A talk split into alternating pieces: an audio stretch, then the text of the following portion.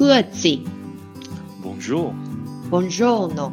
Allegra。你们现在收听的是瑞士的 Small Talk，来跟我们一起分享瑞士生活的酸甜苦辣吧。大家好，我是 Sophie。我是舒婷。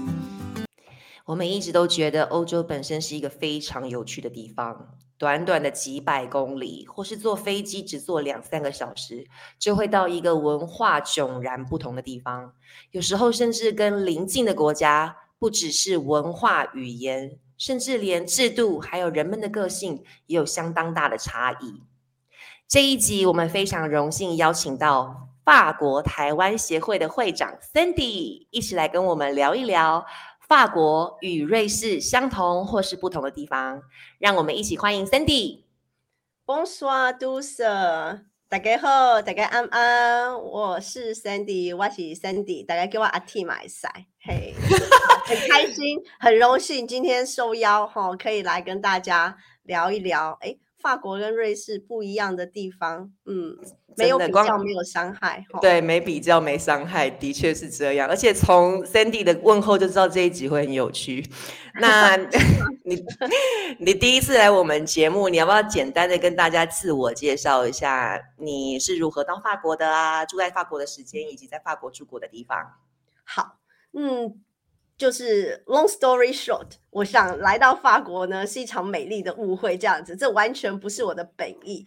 一开始第一次呢到法国旅行的时候，我其实是非常讨厌法国，就跟绝大部分的人，要么是怀抱着一颗就是，哎呀，觉得这是浪漫的花都，就一来了之后满地的狗屎啊，又是那 个呃不会讲法文，遇到那个很不友善的人，所以通常呢都是带着一颗心碎的心离开的。所以其实我第一次呢到法国旅游的时候，也是有一点点。就是小小的玻璃心受伤了一下这样子，然后在英国念完大学了之后呢，其实，在英国念书很贵呀，有经济压力。那。时候大家也知道，其实，在欧陆念书的话呢，他们毕竟是社会福利国家，对于外外籍学生其实还是蛮照顾的，一视同仁。所以那时候迫于经济的压力呢，然后我又急着想赚钱。法呃英国的高物价把你推到法国，没错没错没错，在英国念一年，你在法国可以念五年。哦、所以那个时候呢，毕竟从英国这么奇花的一个这个国家哦，很难一下子就搬到乡下去，所以我还是选择了到巴黎来念书。那在法郎时期。对，就已经哦。不过你们那是哪一年呢、啊？对对对，欧元欧元引进之前呢？对对对，我很小的时候就来法国了，这样子。对，在瑞士你们就跟大家不一样啊，用的又是瑞郎，对。所以我在讲那个法郎跟欧元的差别，你们可能没有那么有感受。不过如果是跟法国人讲说，哎。有一年，我记得我跟我的朋友在聊天，就在问说：“哎呀，Sandy 啊，我们以前那时候在法国念书的时候，那个租的房子多少钱？”然后我就说租的房子我不知道，以前都用法郎付的、啊，我怎么还记得多少钱啊？真的太久远以前的事情了，现在都用欧元，就很难比较嘛。因为我们的听众看不到你，他只听得到你的声音，所以我要跟大家澄清一下，其实 Sandy 是年轻又漂亮，所以大家不要想错了。保养的好，非常的不瑞士哎、欸，因为瑞士人，瑞士哦，瑞士哦，真的真的，Sophie 你真的是。就很国际化这样子，我我觉得一般 大家感受到的瑞士人啊，其实就是讲话很实在、很淳朴，这样对我来讲，我觉得真的是非常的荣幸。法国人来讲也是很难，嗯，就是给予称赞，毕竟他们是非常骄傲的民族，他们很少给出称赞。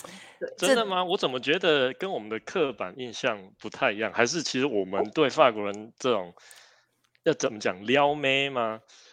超会的呀，是没错，这个我可以确认。没，我认为那，哎呀，这样子是有目目的性的嘛？就是呃，我感觉瑞士人讲话比较呃，就是他勾引哈，淳朴，他就是就事论事，事就是。然后你叫他要讲一些什么卡皮花的称赞，可能他讲不大出来。可是法国人就那种睁着眼睛说瞎话，尤其是情话的这种呢。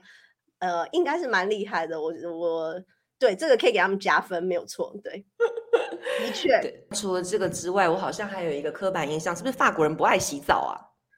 哦，那对啊，不然你觉得香水是为为什么要发明香水？为什么我们做做这个香水？我一直以为这是都市传说，哎，哦，这绝对不是都市传说，这我有亲自跟亲身经历过。我的法国同学呢，告诉我说，这是我在商学院遇到的同学，他们家他们几个男生呢是礼拜天不洗澡的，他们就是这个 practice，就是礼拜天呢就是不洗澡日，对，然后会打完球、踢完球之后呢，整天都不洗澡。Oh my god，那个味道真的是。哦就喷香水就好了，是不是？对，然后这个应该也是以前就流传下来。那我想也是有一些科学医学根据的嘛，因为这边是硬水嘛，天气又干燥，所以其实他们用水洗澡的话，也是冲一冲，它不一定都会用肥皂，所以其实他们嗯的所谓的卫生习惯呐、跟亚洲或我们台湾人比起来，我觉得嗯，使用香水可能有它一定的必要性吧。呃，我想问一下 Sandy 哈，就是你是你是住在法国的哪里？哦然后是住这是法国所有人都这样子吗？还是 这就问到了重点了，所以我也不好意思讲那个，有可能住其他法国地方的人也会跟我说，哦，森婷你讲的也是偏见啊，我住在的是法国的天龙区，这样子，就是在巴黎，我念书的时候在巴黎市中心住了六年，然后之后呢，就是毕业了之后开始工作生活的话，我就搬搬到巴黎大呃小巴黎东郊，大概十五公里，离市中心十五公里这样子，所以怎么样生活呢？都还是在那个大巴黎地区，对，工作啊、生活、念书。苏婷，你讲完，你觉得一般台湾人还有没有对法国有什么样刻板印象？除我们刚刚讨论的，浪漫呢？就是就是对啊，就是撩妹啊？嗯 对啊，撩妹浪漫刚刚讲过了。安、森 Cindy，你有要补充吗？法国人对，的确，台湾人最常讲，整个应该是亚洲人啦，就会觉得说，哇，法国人，你讲的浪漫这个是，嗯嗯，比较正面的。啊有人说啊，法国人就很滥情、啊，滥情然后对嗯外遇啊什么的，这其实 Open relationship，对对对对对对，就觉得我们呃，看你用什么样子的立场来看嘛，比较一嗯些传统或者是保守主义，他就说啊，你们法国人很乱啊，或什么。可是对我在法国生活这么久的我们，或者是用一个比较人性的角度来看的话，我觉得不会啊。这所谓的自由、平等、博爱，我们就是每天都在实践呐、对不对？博爱博爱，对，就是博爱这件事情，对我们一视同仁，讲什么人都可以爱。然后呢，不管身份、地位、种族、肤色，然后社会阶层，真的是走在路上看。我讲的也只是在就是大都市好了，我不能代表说所有法国都这样。但是你走在巴黎的街头，你稍微仔细观察一下，我们的那一种异族异族通婚的那一个 couple 的比数比例，也比其他都市来的多。嗯，有对，其实这点我这点我可以同意啊。毕竟其实我在欧洲有一段时间了，然后我也知道很多刻板印象其实都是错嗯的。那些不洗澡，我还真的以为是假的。不过 anyway，证证实了今天。不不洗澡真的有，你要开始跟同事什么，那就是哎，觉得真的就有一些味道的时候，真的是真的对没洗澡，关于法国人的包容性，我是真的，呃，那时候当时还蛮佩服，因为我们知道说法国当时在很多海外，特别是非洲国家殖民了很多呃地方嘛。那到到那个当时啊，那些非洲国家他们独立的时候，法嗯国人就是跟那些非洲人说，如果你们要来法国的话，可以，我就给你们法国的国籍。对那所以才造成说，现在嗯其实，在法国有很多这种非裔或者是阿拉伯裔的，没错，没错，的嗯，对啊，这个就就是可以看得是出他们的他们的博爱的这个 motto。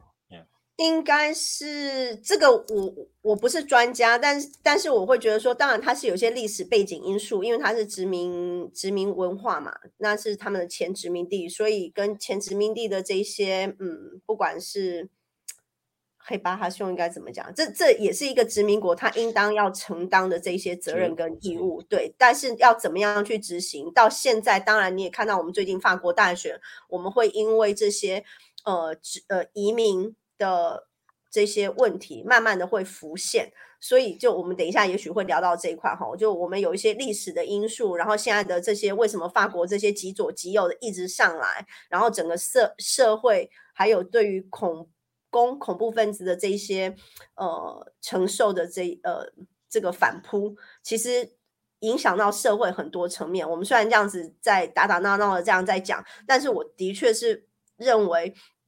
法国在自由、平等、博爱这个部分呢，虽然有一些呃受影响，毕竟它这是我们的 motto，我们的认同的这个价值。它在实践这个价值的过程当中，它一定有付出一些代价。对，哎，你知道？可是你知道，因为我们现在我们我跟舒婷在瑞士生活蛮长一段时间的了嘛，然后。我们都会听到，在这边会讲到法国的时候，会有几个特刻板的印象，所以我们现在在讲从瑞士的角度出发的。好，OK，这是舒婷，你可以多讲一点没关系，因为我觉得你比我更了解瑞士。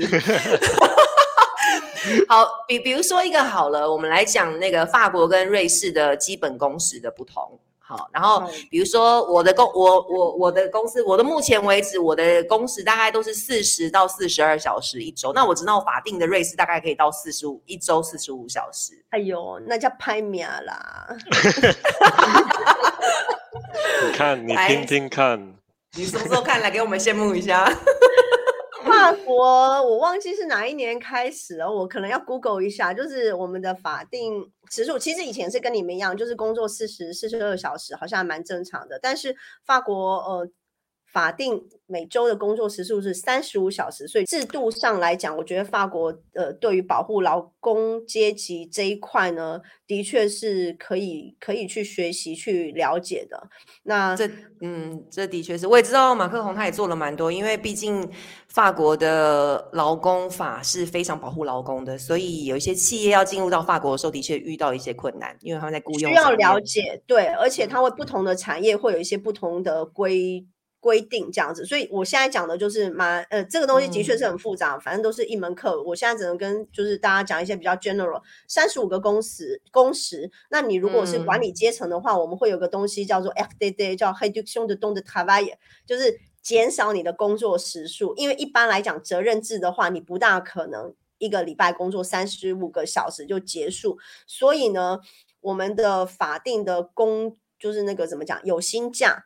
一年的话是三十天。我们亚洲刚到欧洲这边来，会很不适应的一点，就会觉得说，哎呀，他们都很懒惰，不工作，然后什么罢工，然后呃影响我的权益。可是当你自己是员工的时候，你就会其实蛮了解说，其实有的时候这是这是需要的。对，那你觉你觉得像瑞士那个法国的工时比较低，你会不会影响他们工作效率啊？我要平反一下，大家可以上网去查一下，那个就是 O E C D 啊，它其他每年都会做一些调查嘛。大家都觉得印象中法国人很懒惰啊，怎么没工作？但是法国是一个很精英的一个国家，所以你去看这些呃报告啊，它我们法国去年还是这两年，二零一九年好像是排名。呃，在那个什么 OECD 国家里头是排名第十一位的，十一位的最有效率的国家。去二零二零好像是排名第五。我觉得其实我们要去思考一点，说，譬如说，常常亚洲我们的工时很长，可是真的有效率吗？法国人很在乎你要休息这件事情，其实我觉得是必要的。休息是为了走更长远的路。你不是每天都坐在办公室里面，你就觉得说哇，我坐在那里就表示说我有在产出，它它产出的那个效果其实是比较好的，所以它是有效率的在工作。嗯嗯，法国对瑞士瑞士有没有什么刻板的印象？哦，我讲的呢，以上纯粹代表我个个人的想法，不代表法国人，因为我觉得法国人讲话出来可能嘴巴更尖哦。对，他们是哎，其实你说他讲话。很 sweet，然后好像会包蜜糖。其实他们常常抱怨呢。我觉得法国人常常抱怨呢。没错，我们非常的爱抱怨，抱怨是天性。然后呢，你要怎么讲？你要变成真正的法国人呢？就是爱抱怨，那个叫做无影随形。对，你要像呼吸一样，嘴巴讲出来。然后，但是他们的抱怨不是那一种，就是不是碎念的那种抱怨哦。呃，骂人不带脏字的那一种，应该是这样子。我觉得他们。的，譬如说好了，他们其实事实上，我认为欧洲每一国人，大家都很对自己的民族性都很有自信，其实都互看不爽。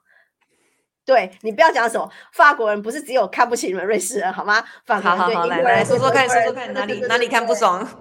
对然后也不喜欢呃比利时人，哦他对对每一国人都有话嗯讲。然后其实瑞士人也是，我觉得大家都嗯互看不爽很久，然后这里都是公开的事实，大家没有在那边遮遮掩掩的这样。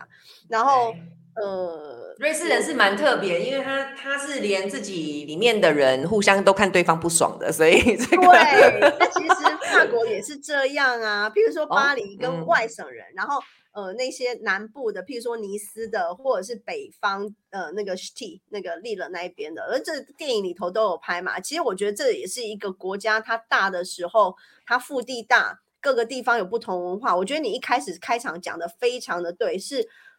欧洲跟美国很大不一样，是你美国从东岸到西岸，虽然它有点不一样，但是你再怎么怎么样飞了一天，它还是讲英文啊。然后你在欧洲呢，你只要坐火车，你过了两三个小时，只要你出了这个国境，甚至是到这个国家的另外一个省份，哎，它就是会有一些些微的不一样。对对，对于法国人看瑞士人哈，我感觉我在欧洲，譬如说生活超过二十多年来讲，我到以前一开始的时候可能会很喜欢瑞士，因为觉得它很干净，然后大家都很守法、很安全，哇，然后就非常的放心嘛。但是在法国生活久了之后，我前大概上个月吧，再去一次瑞士的时候，哇，我就觉得生活压力好大哦，难怪你们瑞士人的自杀率，然后忧郁症都居高不下降，就是大家都在想说，都瑞士很完美，都是有钱人，大家都很好，然后都开豪车，然后住豪宅，都在那个 bank，就是都在银行界上班，家里可能都有金条的那一种。对，的确刻板印象。没错，这真的就是大家对于瑞士刻板印象，但是没有，我觉得其实是蛮辛苦的。嗯，你觉得哪里辛苦？哪哪里觉得让你觉得不国人来看，我？就觉得哇，住在这嗯边第一就好无聊，很刻板，而且一天到晚，我嗯真的是我连过马路都怕被警察抓，这样子，就是 要没那么守规夸张啊。在巴黎就是这样子啊，你就是走路，嗯，蛮随心所欲的，哇啦，就是嗯这样。嗯然后，但是在瑞士就是哇，你不大敢不守法，因为那个其他人的那个眼光，然后还有就是警察也是无所不在，蛮多的。你们的那个 cam 那个叫什么？那个 camera，开车的 camera，对啊，对对对，就是到嗯处都有这样子。然后就是一一直不断的提醒你，你可能违法就会被罚钱，然后罚钱又很贵这样子。我觉得就是说，在法国比较多一点侥幸的心态，哎，反正没有人嘛，我就我就过马路啊，然后这里也可以过啊，为什么一定要走到那个对面，就是走在在前面走个五十公尺的斑马线去过？哦，没有，瑞士大概就是这样，然后你一定要很很守法。我觉得在法国可能比较包容一点，对于这种人性有可能会犯错，对。然后我觉得在瑞士就非常的一板一眼，让我这种从巴黎来的人就觉得生活的很有有压力，压。力，了解。所以，所以也就是说，执法人员也比较好讲话的意思嘛。因为比方说在瑞士啊，你可能比方说你只是忘记买车票，然后被查到，就是要要缴罚金。那在法国，万一你忘了的话，也是讲一下补一下票，他们也是可以给你过，是这样子吗？我觉得这个真的真的是我应应该是说哦，我觉得在法国生活啊，真的是完全看你上辈子烧了多少好香，这个没有一个说的准的。就有的人遇到呢是很好，有的人遇到就像你一样没得谈的，呃，真的是看人，要这个跟你办对了居留、签嗯证，所有的事情都是这样子。本来说你换居留签证可能要准备十份文件，但是呢，你每次去办就有可能要十五份、十二份、十三份，还都不一样。然后每一个地方的对你同一件事情，不同的人去办，不同的时间就会发生不一样的事情。我觉得在法国就是一个没有办法说得准的一个地方，看人品的地方。对，非而且你常吃人品。对，而且你你有办你没有办法计划太多哎，因为你的那个呃变音太多了，所以你可能有一个想象，可人是它不一定能照这个发生。嗯，对，因为我我也我印象中我有一个朋友，他去他要去交换一年，他好像从奥地利到法国要去交换一年，他离开了，他居留证还没有拿到。哦，这个也是有可能发生的。你觉得很夸张，对不对？这个对于住过法国或者来留学过的人，就会觉得哦，正常啦，对呀、，take it easy。每次那个我有朋友来法国跟我说，Cindy，我已经写信去给学校了，怎么一个礼拜都还没有回？我说一个礼拜还好啦还好吧？啊，对。然后我能理解，嗯，讲一下我自己亲身经历也是啊，就我们都是很守法，就是我们都是很守法，从亚洲国家这样子来，从小就教我们要守法嘛，所以我们会很担心啊，诶，我签证要到期了怎么办？我会不会被遣送出境啊？这很危险，所以我们会很紧张，一直想要在期限之内把事情解决好嘛。我自己就曾经有一年是没办法在签证到期之前去拿到换新更新我的居留证。然后呢，所以我就会有一段时间是没有居留的，类似像非法移民这样子，OK，就是没有办法有正式的身份。然后这个会影响什么？会影响到我那个时候还是在学的学生，影响到我的那个 GAF，就是法国政府每个月都会补贴我们的那个居住的一个补助，这样子。就你一定要有正式居留的身份，他才会补助你这个金额。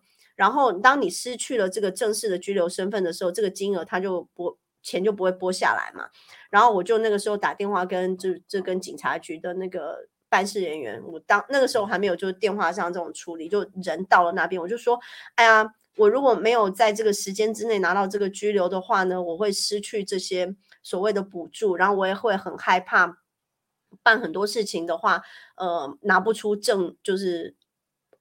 拘留拘留证这样对我来讲那就是非法，就很害怕。这样对我们来讲就是非法，就好危险哦。他们就说：“哦，小姐你不用担心啦，我们不会把你抓去关啊。”他说：“非法也没有关系，这反正就很多人都是 会怎么样。”他说：“你就是可以出门，你又不用担心。然后呢，我们也不会把你抓去关，你不用那么害怕，你就是照你平常的生活这样子。然后时间到了，我就会再给你新的签证这样子。”这个的确是一件我们比较没有办法去想象，就是说，不管在台湾或在美国，因为其实我觉得台湾我们接触到很多所谓的移民或看到文化，都是譬如说美国，然后对于这种移民然后打黑工啊什么这一种的，看我们看的电视上、电影上的，都是他们很战战兢兢的生活，要躲起来，因为他们没有身份嘛。可是你有没有看过哪一个国家那个？非法移民可以走上街去抗议，然后叫这个政府说你要保护我，要给我人权，要给我饭吃，然后要给我就地，就是就地合法。我跟你讲，刚才这些话讲，哈，你没有签证，你没有身份，你还敢上街游行，跟警察呛瞎说你没有给我人权，然后你现在要帮助我？哎，对，就是这样。我就常常在开玩笑说，你在法国呢，可以没有居留证，但是你永远有 right to pay the tax。就是你没有身份，但是你可以付所得税，因为你只要缴满五年还是几年的所得税呢，哎，你就可以去拿换正式的这些居留的身份。对，死要钱就对了。真的差了那一条国界，瑞士跟法国就是一线之隔，一个边界怎么就差这么多？你知道，因为这边的人实在是就是你刚刚讲的，就是实事求是，然后又要求要精准，所以基本上我就发现说，哇，我已经发现那个火车只要迟到个两三分钟，我已经开始在大抱怨的时候，我就知道我已经蛮融入的。真的吗？那我这边就是火车迟到。算常态吧，就是他会迟到，我们会骂，就这样讲说我们的那种抱怨是常态，因为我们就是每天都在 complain 这个 complain 那个的，然后这个就像呼吸一样，哈，你会很自然的一件事情，会抱怨，因为反正他就是也不会，他准时了，你还要吓一跳说哇。奇怪，今天准时哎，这样子礼物吗？有那种对礼物，你可能要看一下。当然没有像那个印度那么夸张。请问一下，是譬如说他现在九点发车，请问一下是今天九点还是昨天的九点？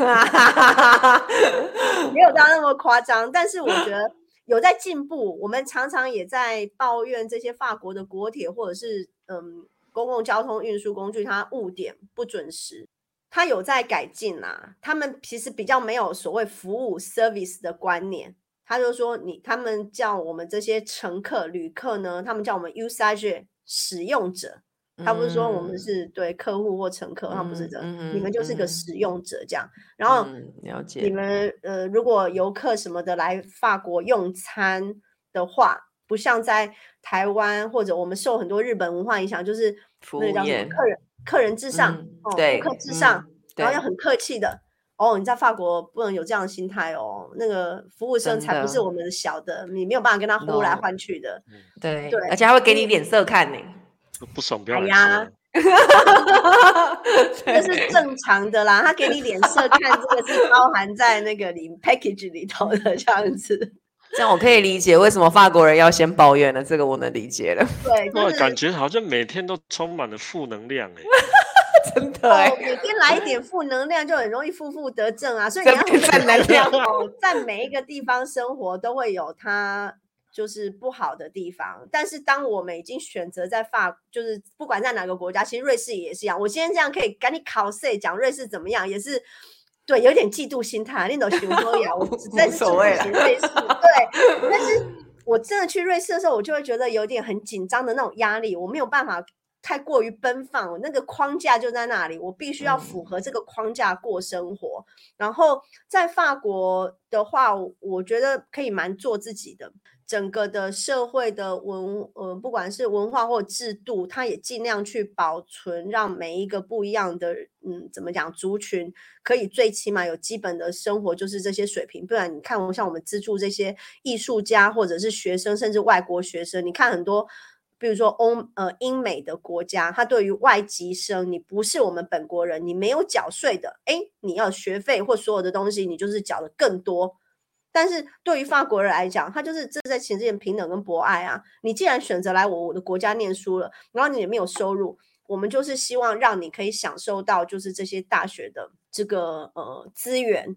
所以我们那个时候缴的学费，现在改了啦。我真的是觉得说，他就是慢慢的也越来越，譬如说资。不管是资本主义右右右派开始来改革，但是以前那样子的社会，它真的是照顾到大家。你只要是来学习，我们就让你是享用一样的大学资源。所以不管你是外籍生或者是本籍生、本国人，大家的学费都是一样的。我记得我那时候刚来的学费就是缴的比台湾念那种私立学校、私立大学还便宜啊，一年可能一万块的台币。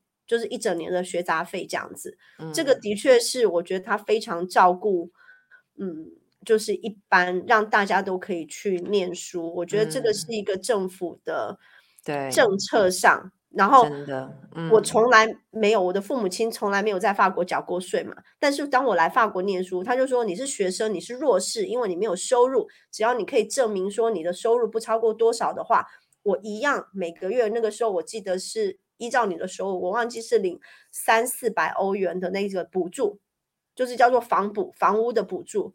哎，我没有干嘛，我住房子，我竟然就可以。假设我的房租是六百欧元好了，然后政府就会给我三百块，嗯，帮我付一半的房租。这真的是不容易，对。是啊，那当然这个是有代价的。你拿到了这些外国学生拿到了，他怎么会拿到那些钱？就是像我们现在已经开始在工作的人，我们缴的税回馈，嗯，是，我觉得这个是一个社会，我们叫 retribution，嗯，social 就对，就是重新分配资源嘛，对不对？就是我们有能力一点的人可以去帮助一些那个时候需要帮助的人，因为我相信大家有能力了之后，哎，我们再回来工作，然后大家就开始你要缴税，这也是为什么说所谓失业，我们大家以前真的不知道的时候，我们会抱怨，觉得啊，法国人就很懒惰啊，都常常就是搞到自己失业之后就吃国家失业救济金去领这些钱，这样会抱怨嘛？你人生总是会有一些阶段跟你的经验。中年，比如说中年转型、中年失业，但但是你在亚洲的时候，你就会很有压力，因为你家庭有压力，你上有老老的，下有小的，你没有办法去停下来，脚就是想一下我要的是什么，你就一直不断的工作，一直不断的燃烧自己，然后你对你的工作没有热情，然后一直抱怨工作，所以你的产出就不好嘛。可是，在法国，你只要就是你有工作过，你缴了税，那。当你在你的工作上遇到这些瓶颈，或者你想要转换跑道或什么，你是有这样子的机会，跟就是就是一些支持社会的力，这个安全网，你有可能是可以，呃，在转换工作的跑道，譬如说一年到可能至多两年的时间，去好好思考一下我要做什么。对，那刚刚 Sandy 你有提到过，就是我们之前有提过，其实，在法国有非常多非高加索人种的居民，那可能是居民，也有可能就是移民，或是缴税打黑工买身份的都有。那一般就是本土土生土长的法国人，他们对这些移民，就是非高加索人种的态度是如何呢？哇！这个真的是一个大问题诶，因为这这也是蛮敏感的议题哈，尤其最近又在选举这样。没关系啊，我们就我们之间敏感就好了。对啊，你看，其实瑞士应该也也是有吧？我自己在对在这边生活了这么久的时间，嗯，讲我自己亲身经验好了。这个是我在法国实习的时候呢，在一家汽车的零件。公司上班蛮大的一家公司，老板就跟我讲说：“哎呀，还这其实中间还包含性别歧视。”我觉得他说还好啦，你是个亚洲人，你像你看一下哈，我们公司那个那时候公司是大概六层楼的一个高度，越越上面就越上层，那大老板等级的呢，就是在六楼这样子。然后他就说：“你看一下哦，我们的我那时候是在采购部，就五楼，所以一开始一进电梯，你就会发现按一二三就是那个。”人数是就是会不一样，你稍微看一下什么人按什么几楼这样子。我每次去按五的时候，大家眼睛就转过来看我。哦，一个亚洲的女生按到五楼，她在做什么的？对，因为通常女生她就可能看你是做那个秘书的，然后还有人老老板就直接很坦白跟我，他说：“你看，你看那些看门的、守门的，或者是做清洁的，那个可能就是黑人或者是阿拉伯人。”然后你就看，开始哦，一楼、二楼可能做 marketing 的，做 finance 的，然后你看到比较决策的什么的，就是男的白，就像你讲高加索的男性，嗯哼，对。那这些移民，这其实就已经呃有点讲，我觉得我想哈，瑞士大概也是这样吧，我不知道你们的嗯，就是在工作场合是怎么样子的状况。其实我觉得，在至少像我们这种工程师。还好，因为毕竟你们男的比较大部分都是对啊，工程师几乎都是男的，而且其实他们也知道亚洲人比较厉害，所以你本来是你其实占优势的那一个。哦哦，所以这个行业类别有点不一样是吗？不过我觉得在巴就是整个法国上来讲，移民的话，你真的会看到他们也会讲，譬如说比较一些劳动力的工作，嗯，对，因为白人他们就真的是比较不愿意做，或者是。对他们就会希望是移民哈，比较愿意可以接受这些比较辛苦的工作，然后薪资也比较不高的，所以你就真的是会看到这些社会劳动力支出的这些不同跟不平等，那造成的一些在社会资源上面就会有些不不一样。嗯，那还有再来就是宗教性上也宗教也不同，对。所以在生活习惯上，然后跟呃交朋友上面就会不一样，就慢慢的他就会造成了一些呃自己的小圈圈这样子，对区隔，然后他的区块，然后久了你就会不平衡啊，不平衡你就会去抱怨说这个社会是不是对我有所呃压榨啊歧视，就会有一些社会的冲突就来了，资源的不平等，我觉得这真的是习惯的，嗯。怎么怎么说呢？我现在这样讲哈，可能会觉得我在譬如说帮法国说话，或因为我已经改变了我的想法的时候，我就会去接受这个地方，所以我会看到它好的地方。如果我一直看到它，就我们刚刚讲抱怨它不好，它的确是有很多就是很，如果跟瑞士比起来，很难令人接受的地方。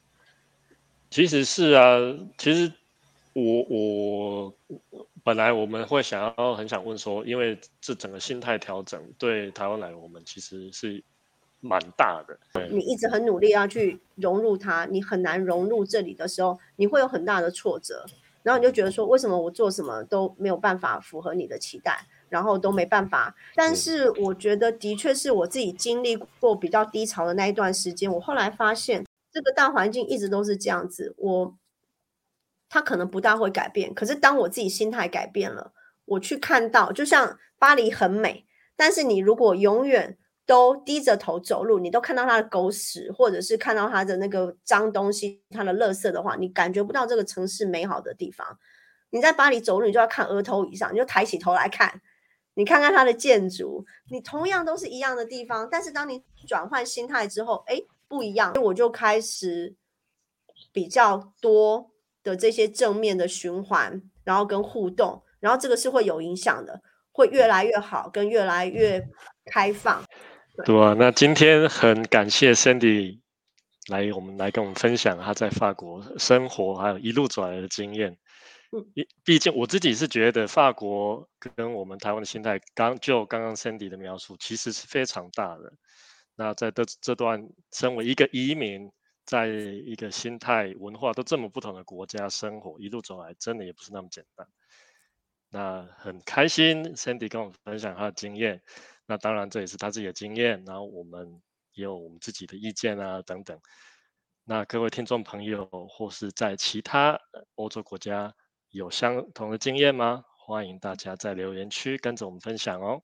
如果你喜欢我们的节目，欢迎推荐给你的朋友们，还有按订阅跟分享。今天的节目就到这边，谢谢大家的收听，我们下集见，拜拜拜。拜。拜。